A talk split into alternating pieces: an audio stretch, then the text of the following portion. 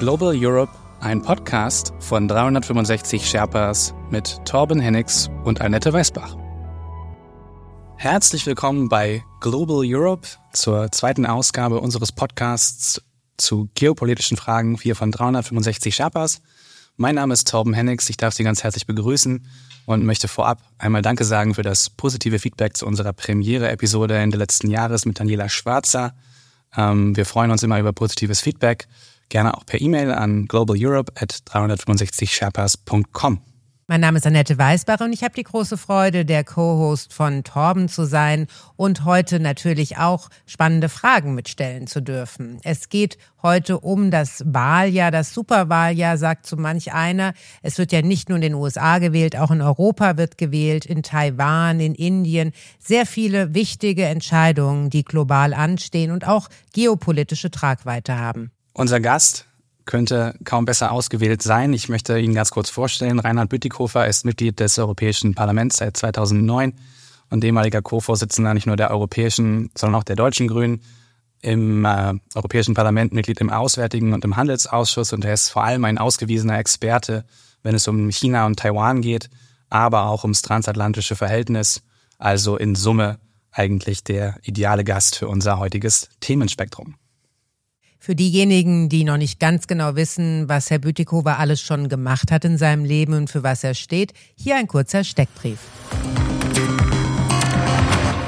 Reinhard Bütikofer ist seit 2009 Mitglied des Europäischen Parlaments, ehemaliger Co-Vorsitzender der Grünen in Europa und in Deutschland, Mitglied im Auswärtigen Ausschuss und im Handelsausschuss und ein ausgewiesener Kenner der Lage in Taiwan, China und in den USA.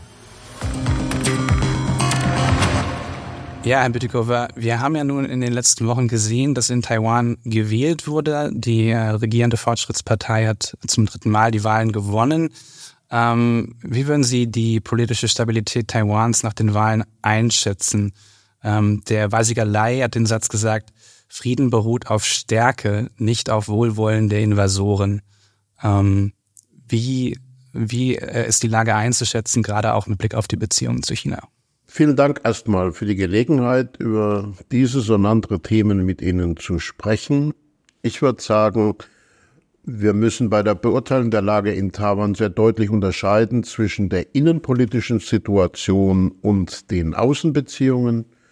Was die Außenbeziehungen betrifft, so hat meiner Meinung nach, und ich glaube, das sehen sehr viele so, der dritte aufeinanderfolgende Wahlsieg der DPP klar gemacht, dass die Mehrheit der Menschen in Taiwan den Kurs der bisherigen Präsidentin Tsai Ing-wen äh, unterstützt, der nicht ein radikaler Kurs auf äh, Ausrufung von Unabhängigkeit ist, aber auch nicht bereit ist, sich unter den chinesischen Stiefel treten zu lassen.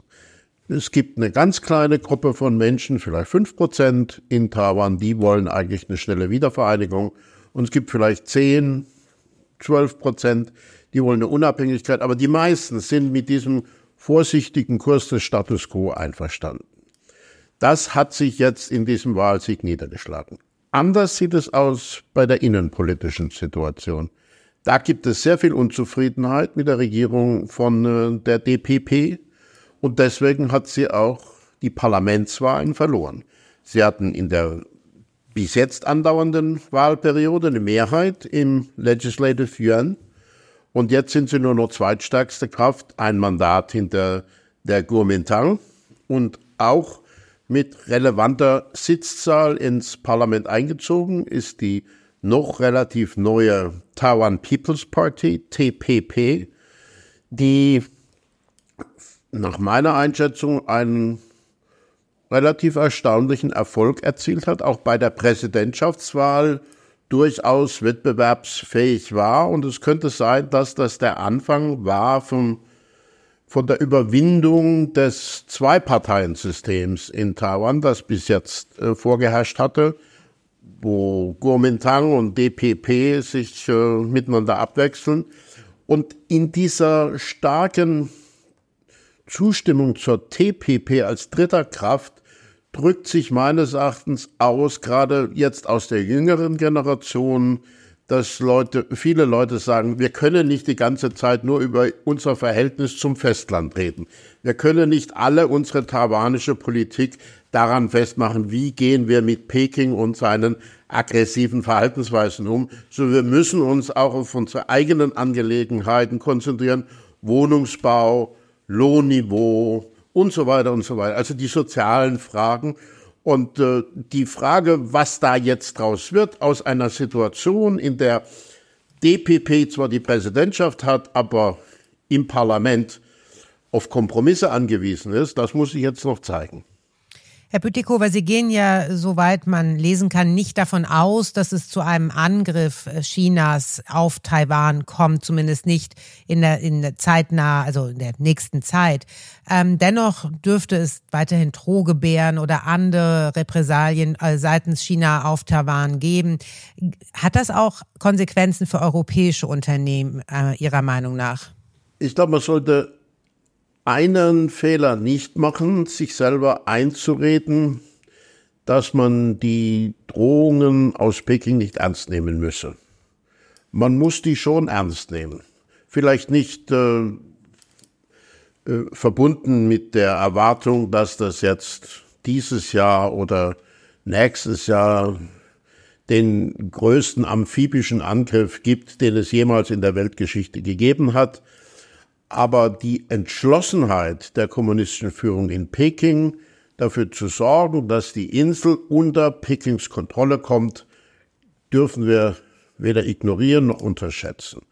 Und ich glaube, zum gewissen Grad hängt es, das mag Sie vielleicht überraschen, ich sage es aber sehr zugespitzt, hängt es auch an uns, wie sich das entwickelt, ob da eine Stabilität möglich wird oder ob dieser aggressive Kurs einfach nur weiter gesteigert wird. Wobei aggressiver Kurs nicht unbedingt nur bedeuten muss, militärische Invasion, das kann auch bedeuten Blockade, Wirtschaftsblockade und vieles andere mehr. Ich glaube, da ist äh, der Werkzeugkasten Pekings ziemlich groß.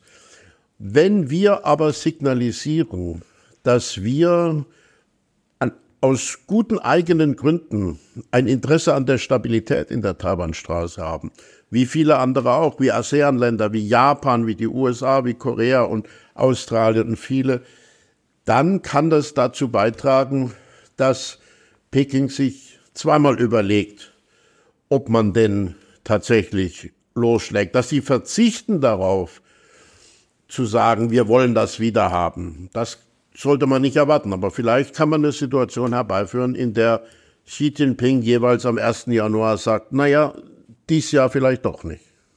Ich würde gerne mal den Blick auf die andere Seite der Taiwanstraße kurz wagen. Die chinesische Wirtschaft steht ja im Moment für chinesische Verhältnisse nicht sonderlich gut da. Die Pleite der Evergrande wird sicherlich äh, nicht ohne Folgen bleiben und jetzt sind auch die Konjunkturaussichten aus den Provinzen ja äh, eher durchwachsen. Glauben Sie, dass das auch dazu führen wird, dass äh, Xi Jinping innenpolitisch stärker unter Druck geraten wird ähm, und das vielleicht sogar auch mit Protesten gerechnet werden könnte? Oder ist das etwas, was die Staatsführung in Peking unter ihre Kontrolle halten kann? Wenn es eines gibt, bei dem die Führung in Peking absolut konsequent und rücksichtslos ist, dann ist es die Unterdrückung von Protesten, selbst im Ansatz. Und ähm, trotzdem wird es diese, wie auch in der Vergangenheit schon, immer wieder geben. Wir hören nicht unbedingt viel davon, aber es gibt in China viele Proteste, wobei sich äh, die Partei dann oft darauf konzentriert, dafür zu sorgen, dass die verschiedenen gesellschaftlichen Gruppen sich nicht zusammentun. Also dass die Bauern isoliert bleiben oder die Wanderarbeiter isoliert bleiben oder die Studenten isoliert bleiben und nicht eine Volksbewegung draus werden kann. Die Wirtschaftsschwierigkeiten untergraben jetzt die Popularität, die Xi Jinping in bestimmten Kreisen durchaus hatte. Auf dem Land war er durchaus ein gutes Stück populär, sogar unter den Wanderarbeitern war er nicht völlig verhasst. Seine Opposition kam eigentlich aus Wirtschaftskreisen, aus Kreisen der Intellektuellen, auch aus Kreisen der Partei, des Parteiapparats. Ähm, aber jetzt, wo dieses große Versprechen, ihr lasst uns politisch vorwerken, wie wir wollen, und wir sorgen dafür, dass es euch besser geht, wo dieses Versprechen sichtbar bröselt, wo Leute, die in noch nicht gebaute Wohnungen investiert haben, damit rechnen müssen, dass sie die nie sehen werden, dass das ganze Geld futsch ist. In der Situation muss Xi Jinping sich sehr darauf konzentrieren. Es gibt natürlich dann immer die Möglichkeit, inneren Druck gegen einen vermeintlichen äußeren Feind ablenken zu wollen. Das kann man auch nicht ganz ausschließen. Aber ich finde, wir sollten, wenn wir uns die wirtschaftliche Situation Chinas betrachten, nicht nur uns fragen, was das für China bedeutet, sondern auch fragen, was es für uns bedeutet. Denn da ist, glaube ich, in vielen europäischen Hauptstädten die Aufmerksamkeit durchaus noch steigerungsfähig, weil jetzt der Immobiliensektor zusammengekraft ist. Sie haben darauf angespielt. Und weil die Partei nicht bereit ist, verbraucherorientierte Wirtschaftspolitik zu machen, aus Kontrollbedürfnissen heraus. Deswegen versuchen sie jetzt Wachstum zu generieren, indem sie industrielle Bereiche, die ohnehin schon riesige Überkapazitäten haben, weiter hochsubventionieren. Das kann gar nicht alles im chinesischen Markt unterkommen. Die Amis machen ihren Markt einigermaßen dicht, die Japaner tendenziell auch. Und dann ist die wirklich große Risikofrage, kommt das alles auch nach Europa. Und ein hoher Vertreter der deutschen Wirtschaft in Peking hat unlängst mal gesagt, wenn die Europäer da nicht aufpassen, dann droht uns eine Deindustrialisierung von Peking her. Deswegen müssen wir auch gucken. Die Kommission hat jetzt angefangen, bei den Elektroautos da eine Untersuchung einzuleiten. Da gibt es auch viel Widerstand dagegen. Aber ich glaube, da, dabei wird es nicht bleiben können. Und das ist das, was uns natürlich näher sein muss als die Frage, wie stabil bleibt China, wie stabil bleiben wir unter dem Druck Chinas. Bei dem Thema fällt mir natürlich auch der Chip-Sektor ein. Taiwan spielt da ja eine unglaublich wichtige Rolle. Ähm, wie wichtig ist denn dieser ganze Bereich auch sicherheitspolitisch und gibt es vielleicht durch die weiter anhaltenden Spannungen sogar noch mehr Anreize in Europa, diesen Bereich weiter auszubauen? dass die taiwanesische Wirtschaft eine hervorragende globale Rolle spielt bei Halbleitern, ist allgemein bekannt. Besonders bei den besonders technisch avancierten Halbleitern äh, haben die eine absolute Dominanz. Dass die jetzt in USA investieren und in Japan investieren und auch nach Dresden wollen, hat aber, glaube ich, weniger mit geostrategischen Gründen zu tun als mit Marktbedingungen. TSMC, diese größte chinesische Halbleiterfirma, diese größte taiwanesische, sorry, Halbleiterfirma, die will näher an den Kunden sein. Und zum Beispiel ist die deutsche Automobilindustrie einer ihrer wichtigen Kunden, also will sie auch an den, an den europäischen Markt. Jetzt gibt es ja den Versuch aus den USA, zu verhindern, dass bestimmte besonders sensible Technologien, die auch von China gut genutzt werden könnten, um die dortige Armee noch weiter hochzurüsten, äh, vielleicht ausgesperrt bleiben. Da redet man von einem hohen Zaun, den man um einen kleinen Garten von äh, besonders sensiblen Technologien errichten wolle. Ich bin mir nicht sicher, dass diese Herangehensweise, die sicherlich nicht nur von Biden verfolgt wird, sondern auch von einem Nachfolger Trump weiter verfolgt werden würde, ausreicht, um sich auf den Wettbewerb mit China einzustellen. Denn die Chinesen haben gerade äh, gezeigt, dass sie durchaus auch in der Lage sind, selber entsprechende technologische Fortschritte zu machen. Man sollte sich nicht darauf verlassen, dass man die da einfach aushungern könnte. Sie haben ja gerade schon ähm, die Brücke geschlagen von ähm, Asien, Europa mit Blick auf die Frage, wie wir uns, was, was sozusagen auch die wirtschaftliche Lage und die wirtschaftspolitischen Entscheidungen Pekings für Europa heißen können. Deswegen nutze ich mal die Gelegenheit und äh, mache mal den thematischen Schwenk äh, zurück nach Europa. Wir stehen jetzt äh, ungefähr vier Monate vor den Wahlen zum Europäischen Parlament. Äh, die Sorge vor einem äh, deutlichen Rechtsruck haben wir, glaube ich, nicht nur in, in Deutschland in der, in der Diskussion in den letzten Wochen sehr intensiv gehabt, sondern auch in vielen anderen Mitgliedstaaten. Äh, wir sehen jetzt die massiven Proteste der, der Landwirtschaft und äh, die Kommission ist ja jetzt schon auf einigen Ebenen auch ähm, diesen Protesten entgegengekommen. Ähm, vielleicht mal so ganz, ähm, ganz äh, auf der, auf der äh, oberen Ebene gefragt.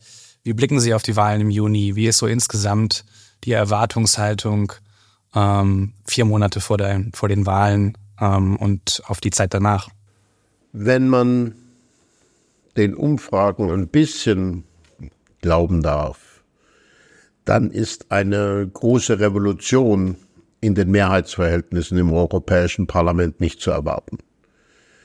Die zwei bisher größten Fraktionen, die Christdemokratie und die Sozialdemokratie, werden ungefähr wohl wieder da liegen, wo sie jetzt liegen. Das heißt, die werden zusammen mehr als 300, mehr als 310, vielleicht 320 Stimmen haben in einem Parlament, in dem die Mehrheit bei, sagen wir mal, 360 liegt. Dann kommen die Liberalen, die werden wohl einbüßen. Ähnlich wie wir Grüne haben die gerade keine besonders starke Konjunktur. Und trotzdem kann man fest davon ausgehen, dass es eine proeuropäische Mehrheit geben wird im nächsten Europäischen Parlament, wenn die Demokraten zusammenstehen. Was es nicht mehr geben wird, oder ich nehme jedenfalls an, dass es unwahrscheinlich ist, dass es das noch geben wird, ist eine sogenannte progressive Mehrheit. Wir hatten ab und zu auch Situationen, wo im Europäischen Parlament die Liberalen, die Sozialdemokraten und die Linken und die Grünen zusammen eine Mehrheit hatten. Das könnte perdu sein. Daraus würde sich für das nächste Europäische Parlament eine andere Dynamik ergeben. Die EVP, die Union und Konsorten hätten eine stärkere strategische Rolle, weil Liberale, Grüne, Sozialdemokraten, wenn sie Mehrheit beeinflussen wollen, an der Kooperation mit der EVP nicht völlig vorbeikommen. Aber die EVP wäre nicht hundertprozentig darauf angewiesen, mit diesen Partnern zu kooperieren. Sie könnte auch ab und zu, wie sie es kürzlich schon mal gemacht hat, versuchen, die Kräfte, die weiter rechts stehen als sie selbst, als Hilfstruppe zu benutzen. Trotzdem bin ich nicht dafür, dass wir jetzt diesen ganzen Wahlkampf führen als ein großes Starren auf das Schreckgespenst des Rechtsrucks. Wir können einfach nicht das Kaninchen sein wollen, das auf die Klapperschlange starrt. Weil damit machen wir diese Rechtsextremisten nur größer und stellen sie ins Zentrum. Die haben faktisch zu den Herausforderungen, vor denen Europa steht, nicht viel anzubieten. Wenn ich mir die AfD anschaue, die erklärt, sie sei für einen Dexit, für einen Austritt Euro, äh, Deutschlands aus der EU dann müssen ja jedem die Haare zu Berge stehen. Nicht nur dem Mittelstand, nicht nur dem Handwerk, nicht nur der großen Industrie, auch der Landwirtschaft. Das ist ja ein Wohlstandsvernichtungsprogramm, was die propagieren. Und wenn Sie dann meinen, statt dass Europa zusammenwirkt, sollte jede Nation in Europa ihr eigenes Süppchen kochen, dann haben Sie einfach nicht mitgekriegt, wie die Welt sich dreht. Schon vor mehr als 50 Jahren hat einer der Gründerväter der Europäischen Union gesagt, es gibt nur zwei Sorten von Ländern in Europa. Die kleinen Länder und die, die noch nicht wissen, dass sie klein sind. Heute wissen wir es alle, dass wir im internationalen Gefüge nur eine Stimme haben, wenn wir gemeinsam operieren. Und deswegen sollten wir als Demokraten uns durchaus im Wettbewerb untereinander über diese Fragen streiten, aber nicht die ganze Zeit nur von den Rechtsaußen reden. Auch wenn wir nicht auf die Schlange starren wollen, ähm, macht man sich ja doch Gedanken, was es für die Handels- und Wirtschaftspolitik nach den Europawahlen bedeuten könnte. Haben Sie da schon Ideen oder gibt es da schon gewisse Szenarien? Bei der Handels- und Wirtschaftspolitik wird es wahrscheinlich schwieriger, würde ich annehmen. Wir haben in den letzten fünf Jahren im Bereich der Handelspolitik durchaus gute Anstrengungen gehabt. Wir haben zum Beispiel eine ganze Palette von Handelsschutzinstrumenten ähm, hingekriegt, mit denen wir uns gegen unfaire Handels- und Investitionspraktiken von Drittländern zur Wehr setzen können. Das gab es vorher nicht. Wir haben auch verschiedene Freihandelsabkommen verfolgt, durchaus mit ehrgeizigen inhaltlichen Zielen.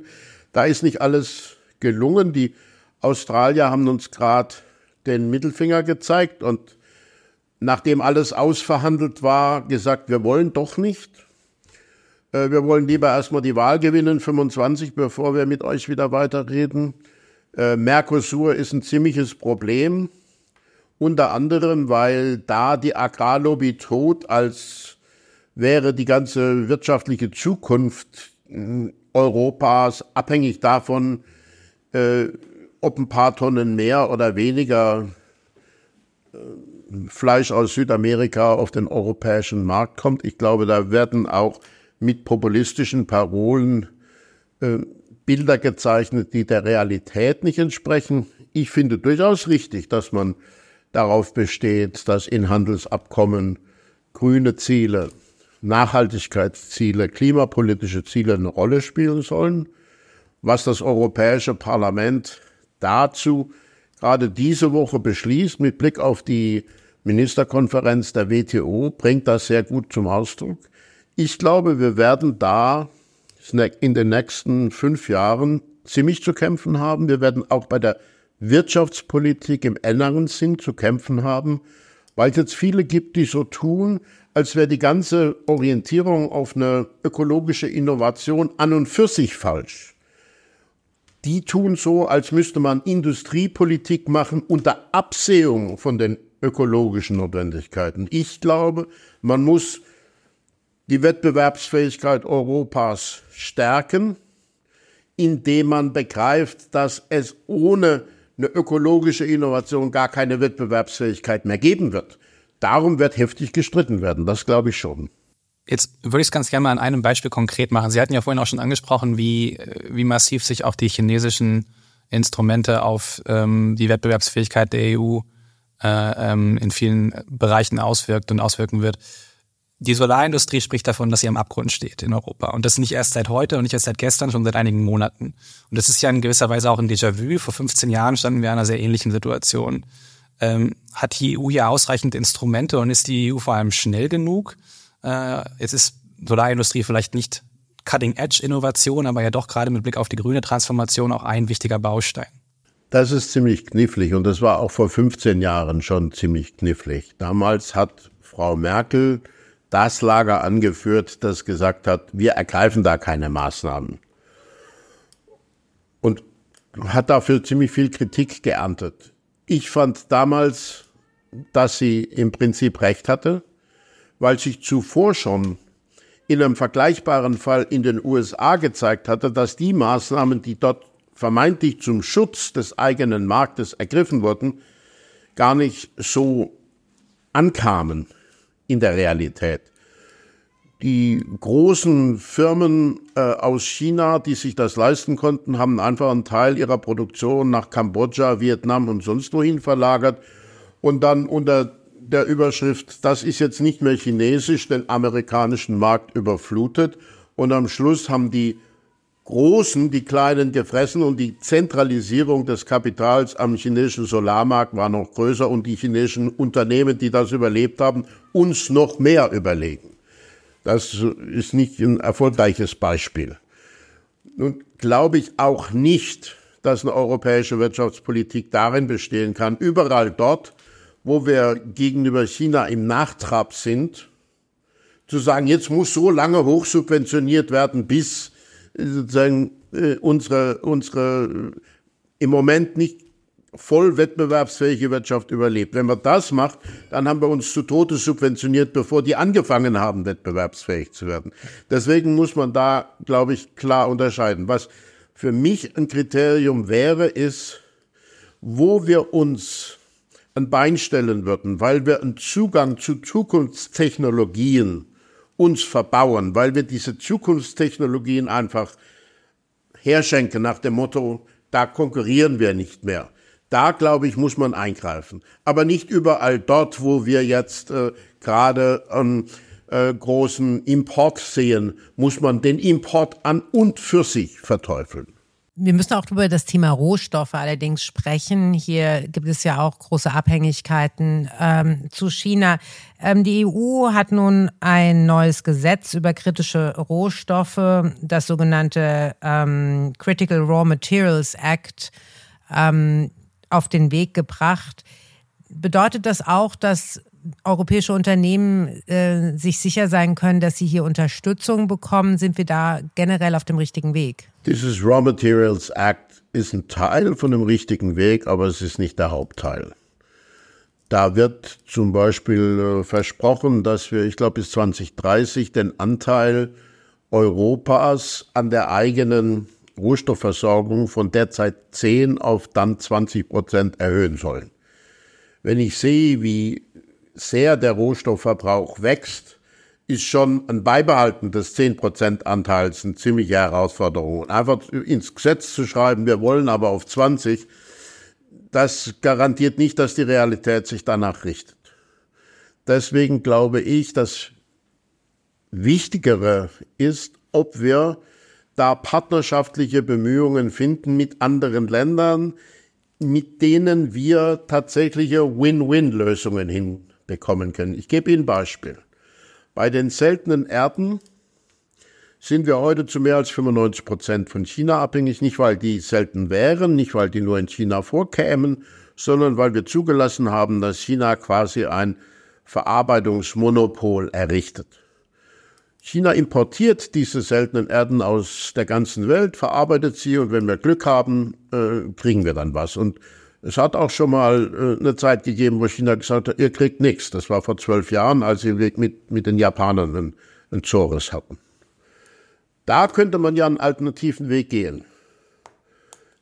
Der würde bedeuten, wir tun uns zusammen mit ressourcenreichen Ländern, Beispiel Namibia, in Südwestafrika, die im Moment alles, was sie aus der Erde holen, an China verkaufen, unzufrieden sind damit, dass sie an der Wertschöpfung deswegen nur einen ganz geringen Anteil haben, die ein Interesse daran hätten, eine Verarbeitungsindustrie aufzubauen. Und wir sagen, wir helfen euch, industriell diesen Fortschritt zu machen. Wir haben sogar bessere Technologie als die Chinesen, die nicht so umweltschädlich ist äh, in dem Bereich, wo es riesengroße Probleme gibt. Und dafür kriegen wir aber Zugang zu diesen verarbeiteten seltenen Erden und sind nicht mehr hundertprozentig auf China angewiesen. Daran arbeitet zum Beispiel die Europäische Kommission. Jetzt kommt aber das Problem mit den Unternehmen. Und das Problem hat vor zehn Jahren oder so der BDI schon mal erlebt, als der BDI-Präsident eine Ressourcenallianz ins Leben gerufen hat, vor genau dem Hintergrund, den wir jetzt auch diskutieren. Und Damals haben die großen deutschen Unternehmen sich nicht bereit erklärt, Abnahmegarantien äh, auszusprechen. Und wenn ich jetzt mit Namibia zusammen Rohstoffe aus der Erde hole, die dort verarbeitet werden, sagen die natürlich ja, aber damit ich es dann für ein Apfel und ein Ei verschenke, dazu verarbeite ich es nicht. Also da muss ich schon die Möglichkeit haben, das dann auf, auf eurem Markt auch zu platzieren. Und wenn dann die Großen der Automobilindustrie sagen, ja, aber ich krieg's vielleicht für einen halben Cent billiger von China, deswegen mache ich da äh, keine verpflichtende Erklärung, dann haben wir natürlich mit Zitronen gehandelt. Und dann sorgen die Firmen, die sich so verhalten, dafür, dass wir von China abhängig bleiben. Und deswegen ist die Frage der sogenannten Economic Security, also der Wirtschafts Sicherheit, der wirtschaftlichen Sicherheit, eine Sache, wo die Wirtschaft und die Politik zusammenarbeiten muss. Da kann nicht die Wirtschaft sagen, sorgt mal für uns, dann sehen wir, ob wir es nehmen, sondern da muss man äh, Hand in Hand arbeiten. Herr Bütikow, es ist super spannend, was Sie gerade zu dem Bereich noch zu sagen haben. Wir haben allerdings zeitliche äh, Restriktionen, deswegen würden wir gerne den Sprung über den Atlantik wagen und uns die Wahlen in den USA noch vornehmen für den heutigen Podcast. Wir sind ja hier am Anfang eines wirklich sehr spannenden Wahljahrs. Die ersten Vorwahlen sind gelaufen. Allerdings haben wir auch eine Blockade im Kongress, eventuell keine Hilfe mehr für die Ukraine. Denken Sie, es wird noch was durchgehen durch den Kongress, beziehungsweise wie wird sich die Situation gerade in Bezug auf die Hilfe für die Ukraine im Laufe des Jahres entwickeln? Ich bin überzeugt, dass die Debatte in Amerika ihren Zielpunkt noch nicht gefunden hat. Im Moment gibt es gerade auf republikanischer Seite viele, die argumentieren, man solle nicht die ganze Unterstützung für die Ukraine verschwenden. Man brauche ja letztlich alle diese Fähigkeiten, konkret gesprochen, die ganze Artilleriemunition und so weiter, falls man äh, sich mit China auseinandersetzen müsse. Ich glaube, das ist ein falsches Argument. Äh, und ich hoffe, dass da mehr strategische Klugheit Einzug findet. Denn es kann nicht im amerikanischen Interesse sein, dass in dem Krieg, den Putin gegen die Ukraine 2014 angefangen hat und 2022 radikalisiert hat, dass er da gewinnt. Das würde nicht stehen bleiben, sozusagen bei der Vernichtung der staatlichen Existenz der Ukraine. Das hätte weitreichende Auswirkungen auf die Sicherheitsarchitektur Russlands und Europas. Und es, auf, um es ganz klar auf einen Nenner zu bringen, sogar Jelzin hat, der Reformpräsident Jelzin hat mal den Amis vorgeschlagen, überlass doch Europa uns. Ich glaube, Europa hat kein Interesse, sozusagen unter die Dominanz des russischen Imperialismus zu kommen. Und Amerika hat kein Interesse zuzugucken, dass sowas in Europa passiert. Deswegen hat sich übrigens Biden so massiv eingemischt. Biden hatte das ja nicht als Programm. Der wollte ja nicht in der Ukraine aktiv werden. Der wollte ja seinen Schwerpunkt auf den Indopazifik legen und sah sie aber gezwungen, da mitzuhelfen, dass Putin nicht einfach durchmarschiert. Und deswegen glaube ich, die richtige Analyse heißt, Putin und äh, Xi sind so eng miteinander verknüpft, auch geostrategisch so eng miteinander verknüpft, dass man nicht glauben kann, gegen den einen zu gewinnen, indem man dem anderen nachgibt. Äh, auf Englisch heißt das, their cheeks are the same arse. Äh, ich weiß nicht, äh, wie man das ähm, hochfein auf Deutsch übersetzt, aber diese strategische Gemeinsamkeit hat gerade vor kurzem der chinesische Verteidigungsminister in Moskau nochmal öffentlich ähm, sozusagen beteuert. Wir stehen auf Russlands Seite in diesem Krieg. Deswegen finde ich auch, die Politiker, die immer noch sagen, könnte uns China vielleicht helfen, Russland zu besänftigen, die sollten mal aufhören zu träumen. Also Herr Borrell zum Beispiel.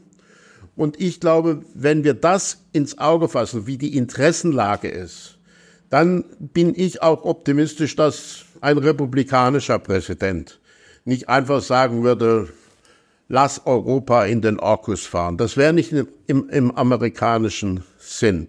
Im Übrigen glaube ich nicht, dass Trump gewinnt. Also das müssen Sie mir nicht abnehmen. Das wäre vielleicht auch falsch, wenn, wenn jetzt zu viele Leute das glauben würden, dann würden sie sich nicht mehr mobilisieren gegen Trump. Aber ich glaube doch, die amerikanische Demokratie ist widerstandsfähig, um diese Katastrophe zu verhindern. Ihr Wort äh, im Ohr der Wählerinnen und Wähler äh, in Wisconsin und Co. Ähm, aber lassen Sie mich da vielleicht nochmal ganz kurz nachhaken, weil wir sehen ja schon, dass äh, gerade auf Seiten der Republikaner die Wählerschaft in den letzten Monaten immer weiter abgerückt ist von der Vorstellung, dass man sich dann doch mehr ähm, äh, für, die, äh, für die Ukraine äh, mit, mit finanziellen Mitteln, aber auch mit militärischer Hilfe einsetzen müsste. Und in gewisser Art und Weise ist das ja, was jetzt dann läuft äh, an, an Blockade, gerade auch im Repräsentantenhaus, auch nur ein, eine Ableitung dessen, was sich da dann immer mehr in, in der Mehrheit der republikanischen äh, Wählerbasis widerspiegelt. Donald Trump spricht ja ganz offen davon, dass andere NATO-Staaten nicht erwarten sollten, dass er, dass er ihnen zur Hilfe kommen würde, wenn sie, wenn sie seine Hilfe bräuchten. Ähm, deswegen vielleicht Trotzdem nochmal die Frage, ja, vielleicht gewinnt Trump nicht, aber müssen wir nicht trotzdem uns darauf vorbereiten, äh, dass es ein Szenario gibt, was nicht so aus der Luft gegriffen ist, dass wir ähm, nicht nur mit Blick auf die Ukraine, sondern grundsätzlich uns nicht mehr auf die USA als sicherheitspolitischer Partner verlassen können. Frau Merkel hat mal 2018 im Bierzelt in Bayern irgendwo gesagt, wir können uns auf die Amerikaner nicht mehr definitiv verlassen. Sie hat damals nicht gesagt, wir können uns auf Trump nicht mehr verlassen. Das war der Grundsatz ihrer Aussage. Und ich glaube, diese Aussage stimmt, wenn damit gemeint ist, wir können uns nicht hinsetzen und warten, dass die Amis uns alles anrichten und dann sagen wir so, äh, wann dürfen wir essen sondern wir müssen schon zu unserer eigenen Sicherheit viel stärker als bisher eigene Beiträge leisten. Und es gibt in den USA nicht nur Trump, sondern auch andere Stimmen, die so klingen, als wollten sie uns bedeuten, ihr seid uns schnurzpiep egal, aber nicht alle, auch nicht alle Republikaner, die unzufrieden sind mit der Arbeitsteilung äh, bei der europäischen Sicherheit sind genau auf diesem Punkt, sondern es gibt auch viele, die mir gesagt, in, in vielen Gesprächen gesagt haben, wir sind durchaus dafür, an der NATO weiter festzuhalten, aber dann muss die Lastenverteilung anders sein. Das kann nicht sein, dass wir 70 Prozent der gesamten Lasten tragen als Vereinigte Staaten und die Europäer äh, verkrümeln sich. Und ich glaube, wenn man denen signalisiert, es ist nicht unsere Politik, Trittbrettfahrer amerikanischer Sicherheitspolitik zu sein, sondern wir haben verstanden, dass wir zu unserer eigenen Sicherheit den angemessenen Beitrag leisten müssen. Dann ist da vielleicht auch eine neue Basis für eine Diskussion mit denen. Das ändert immer noch nichts an der Haltung der Extremisten und der Durchgeknallten. Aber die sind, glaube ich, nicht die Mehrheit. Lassen Sie uns noch ganz kurz über den Inflation Reduction Act und seine Zukunft äh, sprechen und auch was das eventuell für den Fall einer Republika republikanischen Wahl, eines republikanischen Wahlsiegs für die Unternehmen bedeutet, die äh, diese Subventionen ähm, genommen haben. Denn der Plan der Republikaner ist ja, den Inflation Reduction wieder zurückzudrehen. Sehen Sie da eine ja, Unsicherheit, was die Investitionen anbelangt? Dieser Inflation Reduction Act ist durchgekommen, weil die Opposition der Republikaner nicht so dogmatisch war wie die Äußerungen von Trump. Trump hätte am liebsten verhindert, dass es das überhaupt gibt. Hat er nicht hingekriegt. Das spricht dafür, dass da durchaus auch außerhalb demokratischer Reihen teilweise die Einsicht herrschte, dass die USA versuchen müssen, in den weltweiten Wettlauf um eine, Wettlauf um eine ökologische Transformation der Industrie mit einzusteigen. Das ist eigentlich die Bedeutung dieses Inflation Reduction Act. Das ist eine Art groß angelegtes Subventionsprogramm für eine ökologische Transformation der amerikanischen Wirtschaft. Das ist bei uns hauptsächlich diskutiert worden als Benachteiligung europäischer Unternehmen, aber man darf die andere Seite äh, dabei nicht außer Acht lassen. Dass Trump das rückabwickeln will, ist für mich erstmal Wahlkampfgeschwätz. Trump hat auch in seinem Wahlkampf 2016 versprochen, dass er die Gesundheitsreform von Obama rückabwickeln wolle und hat es nicht hingekriegt. Äh, ich glaube, man muss nicht jedes äh, marktschreierische Wahlkampfwort für die äh, Realität halten. Wir müssen uns aber Gedanken machen, und da bin ich wieder an einem Punkt, den ich vorhin mit Blick auf China schon mal bemüht habe. Wir müssen uns Gedanken machen, was für uns die Konsequenzen sind. Wenn wir auf europäischer Ebene ökologische Transformation anreizen wollen, haben wir die Mittel nicht, die der beiden hat. Wir, wir haben ein paar Schraubenzieher und ein paar Hämmer in unserer Werkzeugkiste, aber wir haben nicht die Möglichkeit, europaweit mit Subventionen, mit Steueranreizen diese Transformation voranzutreiben, sondern das haben sich die Mitgliedsländer reserviert für sich. Jetzt hat die Europäische Kommission in der Krise wegen Corona die Beihilferegelungen liberalisiert mit der Konsequenz, dass 50 Prozent aller Beihilfen europaweit in Deutschland ausgereicht wurden an deutsche Unternehmen und 30 Prozent in Frankreich an französische. Und der Rest der 25 EU-Mitgliedsländer hat gerade mal 20 Prozent gestemmt. Wenn wir das weiter äh, äh, treiben lassen, dann bricht uns der Binnenmarkt auseinander. Das können wir also nicht wollen. Also müssen wir uns überlegen, wie wir uns die Möglichkeiten verschaffen, die Mittel verschaffen, auf europäischer Ebene so ein Programm selber voranzutreiben. Vielleicht braucht man da ein Sonderprogramm, so wie man es bei Corona gemacht hat, um äh, solidarisch finanziert die Schwierigkeiten zu überwinden, dort, wo sie besonders stark sind. Ich glaube, ich äh, kann für, meine Co für meinen Co-Host sprechen, wenn ich sage, dass ich da jetzt gerne noch drei, vier oder fünf Folgefragen anschließen würde. Ähm, nichtsdestotrotz äh, sind wir ja in einem engen Zeitbudget, deswegen lassen Sie mich beschließen mit der Frage, die wir immer gerne am Schluss stellen, äh, weil wir ja hier auch viel schwere Kost verarbeiten. Ähm, wir stehen am Anfang dieses sehr wichtigen Jahres, das haben wir jetzt an vielen Punkten angerissen. Wenn Sie jetzt mal ähm, aufs Jahr gucken, können Sie uns einen Punkt sagen, ein Beispiel, wo Sie sagen, das gibt mir mit Blick auf das Jahr 2024 Grund für Zuversicht? Das ist ganz einfach. Die vielberufene Gemeinsamkeit der Demokraten hat in den letzten Wochen in allen Teilen Deutschlands auf der Straße stattgefunden. Nicht durch die Parteien angeregt in den meisten Fällen, sondern aus der Zivilgesellschaft raus. Das ist absolut positiv, absolut hoffnungsvoll. Und wenn die Parteien es schaffen, das aufzugreifen, dann muss einem nicht bange sein. Herr Bütikofer, vielleicht nutze ich jetzt kurz die Gelegenheit, unsere Diskussion nochmal kurz zusammenzufassen. Ich fand es sehr interessant, dass Sie mehrfach gesagt haben, dass man eigentlich hier in Europa schauen muss, was bedeutet das denn alles für uns? Nicht so sehr, was bedeutet das denn für den Rest der Welt, aber auch den Teil, dass man neue Allianzen schmieden muss und dass Wirtschaft und Politik mehr miteinander interagieren müssen und vor allem verlässliche Partner füreinander sein müssen, ist wahrscheinlich sehr wichtig, gerade angesichts all dieser geopolitischen Herausforderungen und der Ungewissheiten, die wir in diesem Jahr noch vor uns haben. Da bin ich ganz einverstanden. Ich wollte auch nicht so verstanden werden, dass wir jetzt Nabelschau betreiben sollen. Aber uns den Kopf darüber zu zerbrechen, ob Xi es aushält, was er an wirtschaftlichen Dummheiten verantwortet, während wir nicht darüber nachdenken, wie wir die Risiken, die sich daraus für uns ergeben, vernünftig beantworten. Das wäre ein bisschen verkehrt. Ganz, ganz herzlichen Dank, Reinhard Bütikofer, Mitglied des Europäischen Parlaments, hier heute zu Gast bei Global Europe. Ähm, ich darf mich bedanken bei meinem Co-Host Annette Weißbach, bei Ihnen, Reinhard Bütikofer. Ich äh, darf noch unsere nächste Episode ankündigen für Ende dieses Monats. Da werden wir uns dann nochmal mit dem Thema der Frage, wie geht es in den USA weiter, äh, wie läuft der Wahlkampf, vertieft beschäftigen mit dem US-Wahlkampfexperten Julius Vandela. Schalten Sie also auch gerne wieder ein, wenn es Ende Februar nochmal vertieft um die USA geht. Und wenn Ihnen der Podcast gefällt, abonnieren Sie ihn natürlich gerne, bewerten Sie, kommentieren Sie. Wir freuen uns über Ihre Rückmeldungen.